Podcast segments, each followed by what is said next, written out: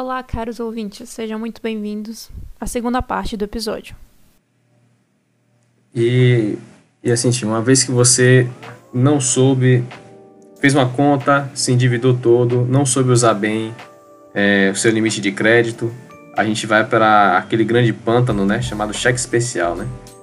O que é que é essa essa benção aí? Como é que ele funciona? Gente, cheque especial, cheque especial, na, tanto o cheque especial e o cartão, na realidade é o que a gente chama de, é como se fosse um crédito rotativo. É um crédito que está disponível para você utilizar ali a qualquer hora, tá? É, ele geralmente tem uma, uma, taxa mais elevada, como todo mundo sabe. Por quê? Porque ele está disponível, ele não precisou que você tenha um salário X ou é 30% do seu salário, nada, está ali. Você não precisa nem apertar nenhum botão para fazer contrato. Bastou você passar o cartão no débito e for maior do que o saldo que você tem na conta, você já está no cheque especial. Então, no caso de, da utilização de cheque especial, o ideal é que tente regularizar o mais rápido possível, porque é juros sobre juros. São juros compostos, né?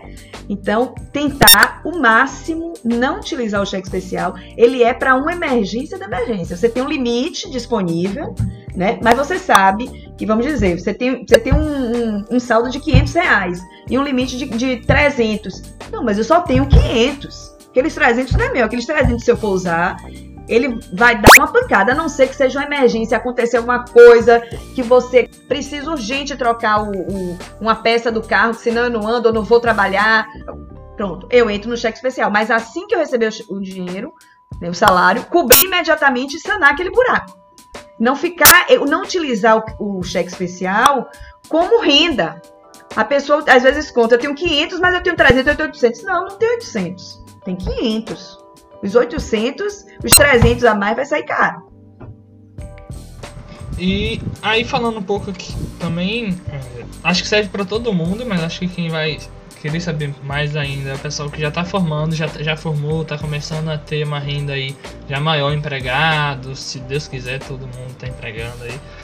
E aí a gente ter como investir, né, o dinheiro, né, que a gente quando a gente vai olhar aí para a opção de investimento mesmo, a gente tem várias opções de renda variável, de renda fixa.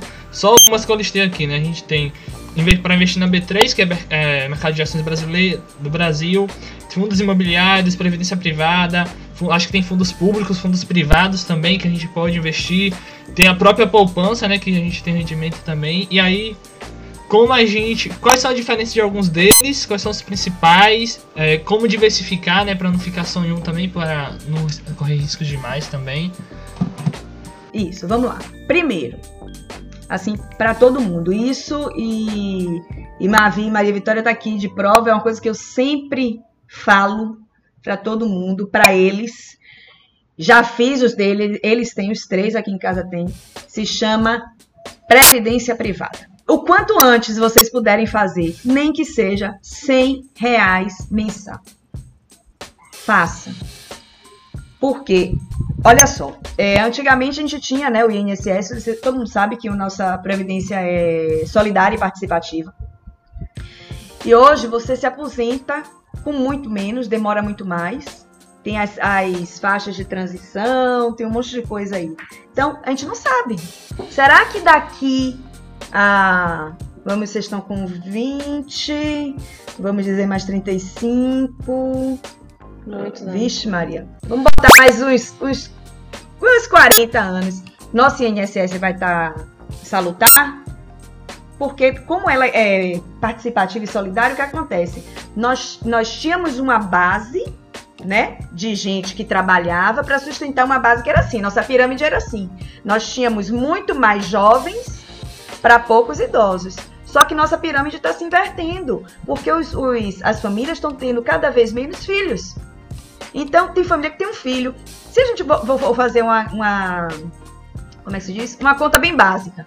Uma família, dois pais, um pai e a mãe, que tem um filho. Um filho vai conseguir sustentar dois? Isso é o básico do básico. Não vai. Então você imagine isso é, proporcionalmente nível Brasil, quantidade de gente que inclusive não tem filhos, né? Que não tem filhos. Então, hoje mais do que nunca é essencial. O dos meninos eu fiz com eles pequenos, mas eu fiz com outro intuito inicialmente. Porque você tem o Brasil Prev Júnior, tem as previdências é, para criança, que muita gente faz para quando o filho formar, comprar um carro, ou fazer um intercâmbio. Casos de família. Seu intercâmbio.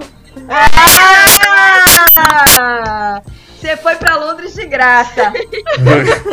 Tô esperando aqui. Você foi pra... Não, ela foi Você pra Londres escolheu outra graça. coisa aí, amiga, Foi perdeu. Não carona. deu. Perdeu, Playboy. O mundo gira e vacilou na roda. Pois bem. É, aí o que é que acontece? Então, você faz a previdência para no futuro você ser complementar.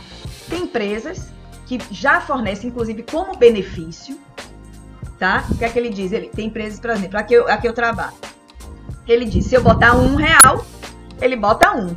Hoje, se eu botar um real em, em qualquer investimento que seja, mesmo mais arrojado, se eu botar um real na Magalu, eu não vou ganhar um real, concorda? Então, o que é que acontece? Hoje não tem investimento, para mim, melhor do que eu botar na minha previdência. Até um determinado patamar que o empregador determina, porque nenhum investimento eu vou botar um e ganhar um. Mas nessa, se eu botar um, eu ganho um, porque ele bota mais um.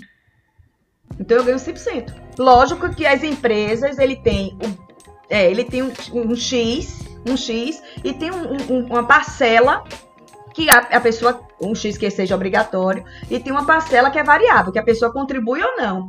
Mas lógico que eu tô toda dentro nessa contribuição, toda, porque não existe nenhum, nenhum investimento onde eu bote um e ganhe um. Principalmente do jeito que está o mercado. Então, o que acontece?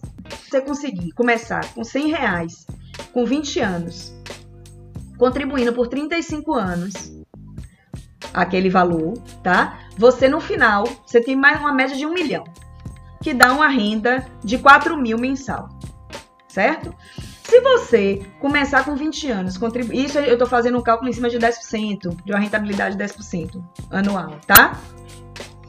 Se você contribuir a partir de 20 anos com 100 reais e a cada 5 anos você aumentar em 40%, ou quando tiver aumento do seu salário, você for aumentando também, no final de 35 anos, você tem uma renda é, de 9 mil. Você teria 2 milhões. Tá? Então, hoje, você vê a diferença, né? Qual empresa de previdência privada você me indica pra gente começar? É, as pessoas achavam que previdência privada é basicamente conservadora. Só que uma previdência hoje, você dentro de uma previdência é um plano que você tem, você tem, vamos dizer, um valor X de recursos. Dentro dela você tem inúmeros fundos. Você tem fundos só conservadores, você tem fundos só moderados e você tem fundos arrojados. Geralmente, todos são a depender do perfil do cliente, tá? Todos você tem que ter a análise de, de investidor, isso é ob- obrigatório que você tenha uma análise de perfil de investidor para saber se você é conservador, se você é moderado, se você é arrojado. E a partir daí, a alocação do seu recurso vai ser é, orientada, direcionada. E o que é que acontece? Você pode botar, ah, não, eu tenho, eu sou conservadora, poxa, mas eu queria melhorar um pouquinho meu, minha rentabilidade. Você pode botar 70% no conservador, 20% no moderado e 10% no arrojado. Porque ele vai dar um up no seu rentabilidade. Entendeu? E você não precisa. Qual é a melhor vantagem disso? Eu posso mudar esses fundos a qualquer momento? Sim. Basicamente, praticamente, você pode mudar de dois ou três dias. Você pode estar fazendo é, a distribuição de alocação desses fundos. Ok? Qual é a diferença de eu ter um mix um plano, que eu tenho um mix de, de investimentos, e eu ter fundos, esses fundos fora. Por exemplo, um fundo de renda fixa conservador, um fundo moderado, um fundo arrojado fora. Porque se eu quiser mexer em um fundo conservador, que é fora de uma previdência, para botar num fundo moderado, quando eu tiro aquele valor, eu pago imposto de renda sobre a rentabilidade. Mesmo que eu não vá usar o dinheiro, eu só estou tirando daquele, daquele fundo para botar em outro. Só que se você estiver tirando de um fundo de uma previdência, você faz essa movimentação toda sem pagar imposto de renda. Você só paga o imposto de renda na saída, quando você resgata. E você sabe que a depender da tabela, se for uma tabela regressiva, quanto mais tempo você tem, menos IR você paga. Então você só vai pagar o imposto de renda realmente quando você resgatar da- do, do seu fundo previdenciário. tá? E não quando você estiver fazendo a mudança do mix do seu papel. Vamos dizer, você botou em um arrojado que está tomando cacetada. Você não vai realizar prejuízo agora, mas futuramente, já que você sabe que ele oscila tanto, quando ele chegar num patamar que você recuperou o que você perdeu, ou que ganhou um pouco mais, se você for realocar, você não vai pagar imposto de renda sobre ele, porque você não está usando o dinheiro. Você está fazendo a realocação dentro de um mesmo plano. Eu acho que a gente podia voltar para o assunto do investimento, é, pensando assim, esse o que você está falando sobre a previdência privada é voltado para a longo prazo, né? É isso. Como se organizar agora? Tipo, é, eu quero comprar livros, eu quero fazer um curso, eu quero viajar, eu quero tenho conta para pagar, eu tenho pagar comida, sei lá. Como é que se organiza isso? Quanto você acha que deveria é, guardar para certas coisas? Quanto você acha que deveria pode gastar? Quanto quanto deve ir para previdência? Quanto deve ir para poupança? Não sei os tipos de investimentos que a gente escolher. Ok.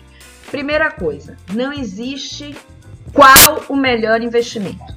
O investimento é a cara do investidor.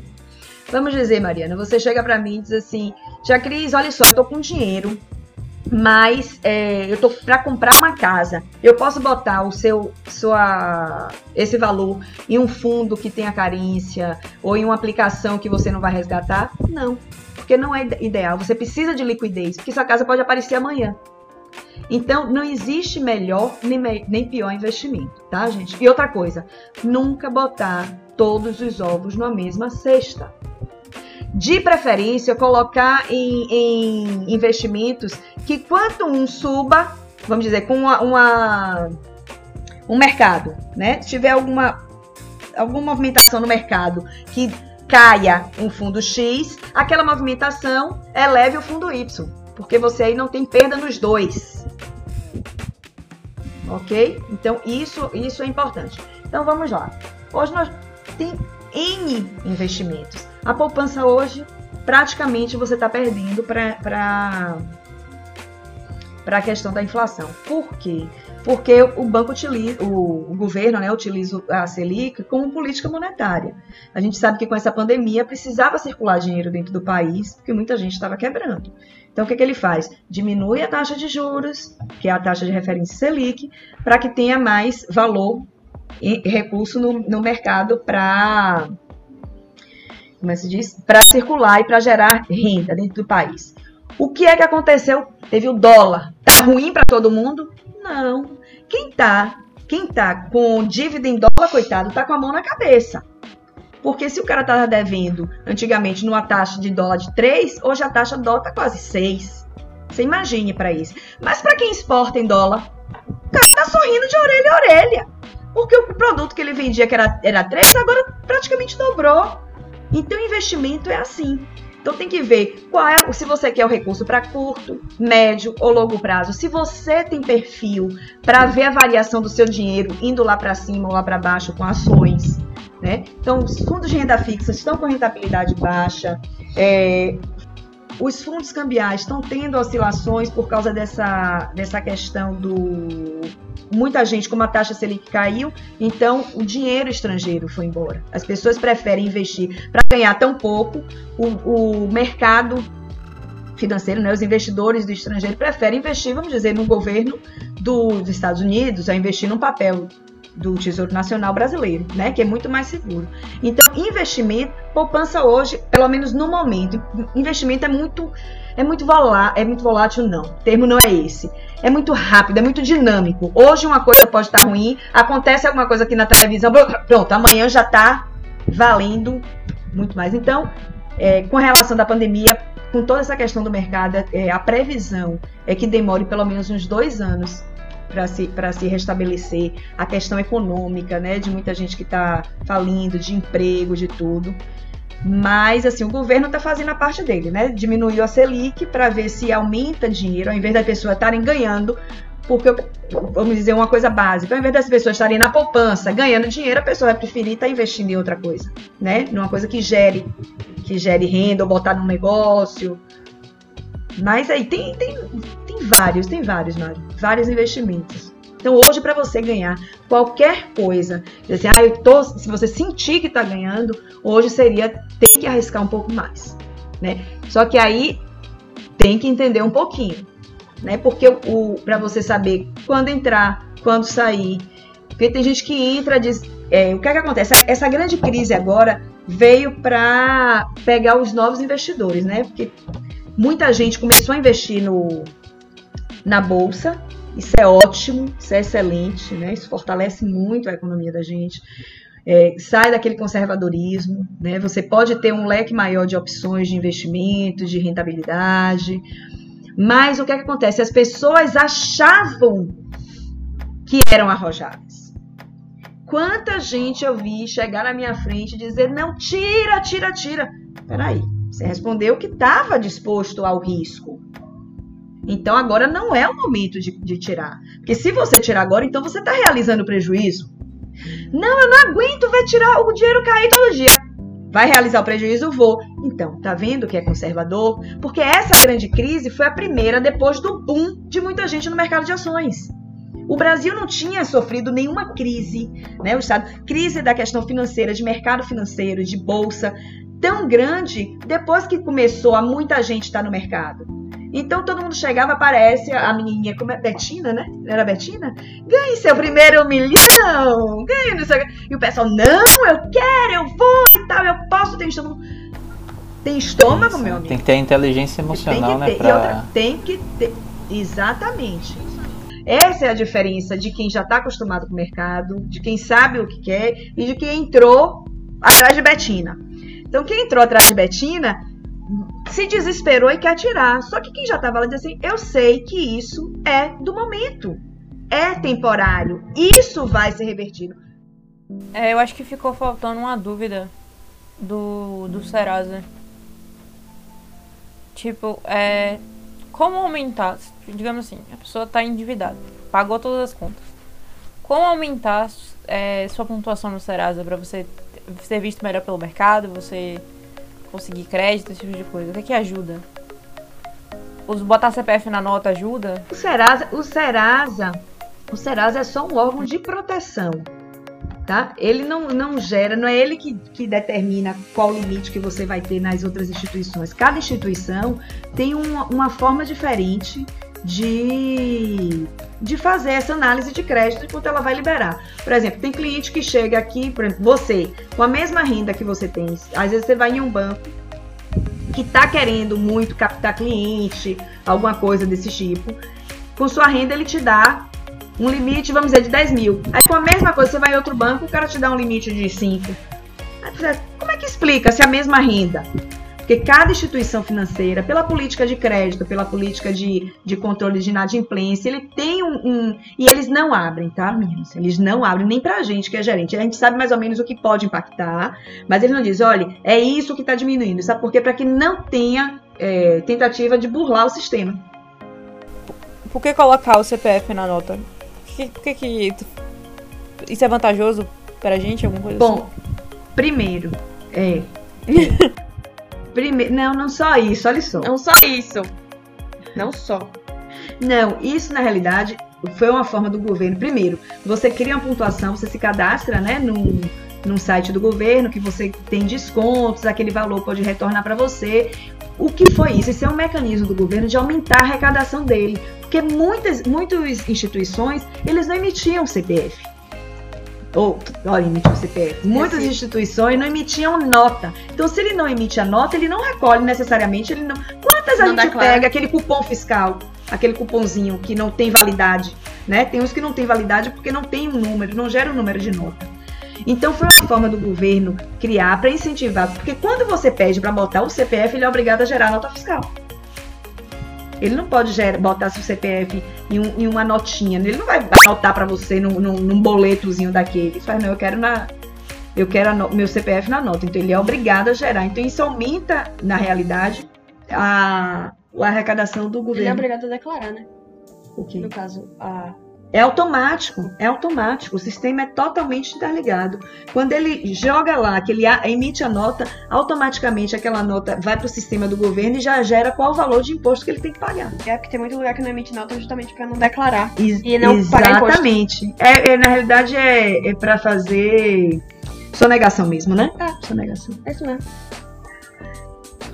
Só terminando, é, acho que poderia encerrar com Dicas pro. Pra quem tá negativado, acho que seria uma boa. Pagar. Ou pagar é uma boa. Olha, não tem outra. Sabe por que que eu fico indignada, velho? Quando eu vejo na televisão, aparece aquele negócio. Seu carro! Você quer diminuir a prestação do seu carro? É não sei quantos. Eu digo, gente, a pessoa vai ficar toda endividada o resto da vida. Não vai pegar um Big Big na esquina. Não vai conseguir comprar um Big Big na esquina. Pra finalizar o episódio de hoje, eu vou pedir então é, algumas dicas para aquela pessoa, para aquele universitário que quer começar a variar sua renda hoje, investir hoje para ter uma rentabilidade maior, pensando no futuro, a longo e médio prazo também, né, principalmente. Quais as principais dicas que esse universitário está começando a ter a renda dele? Zezito aqui não é só consultoria gratuita, não, Zezito. É, no caso universitário é ele. Vou complementar, vou complementar. Não vou complementar. Pode ser bem superficial.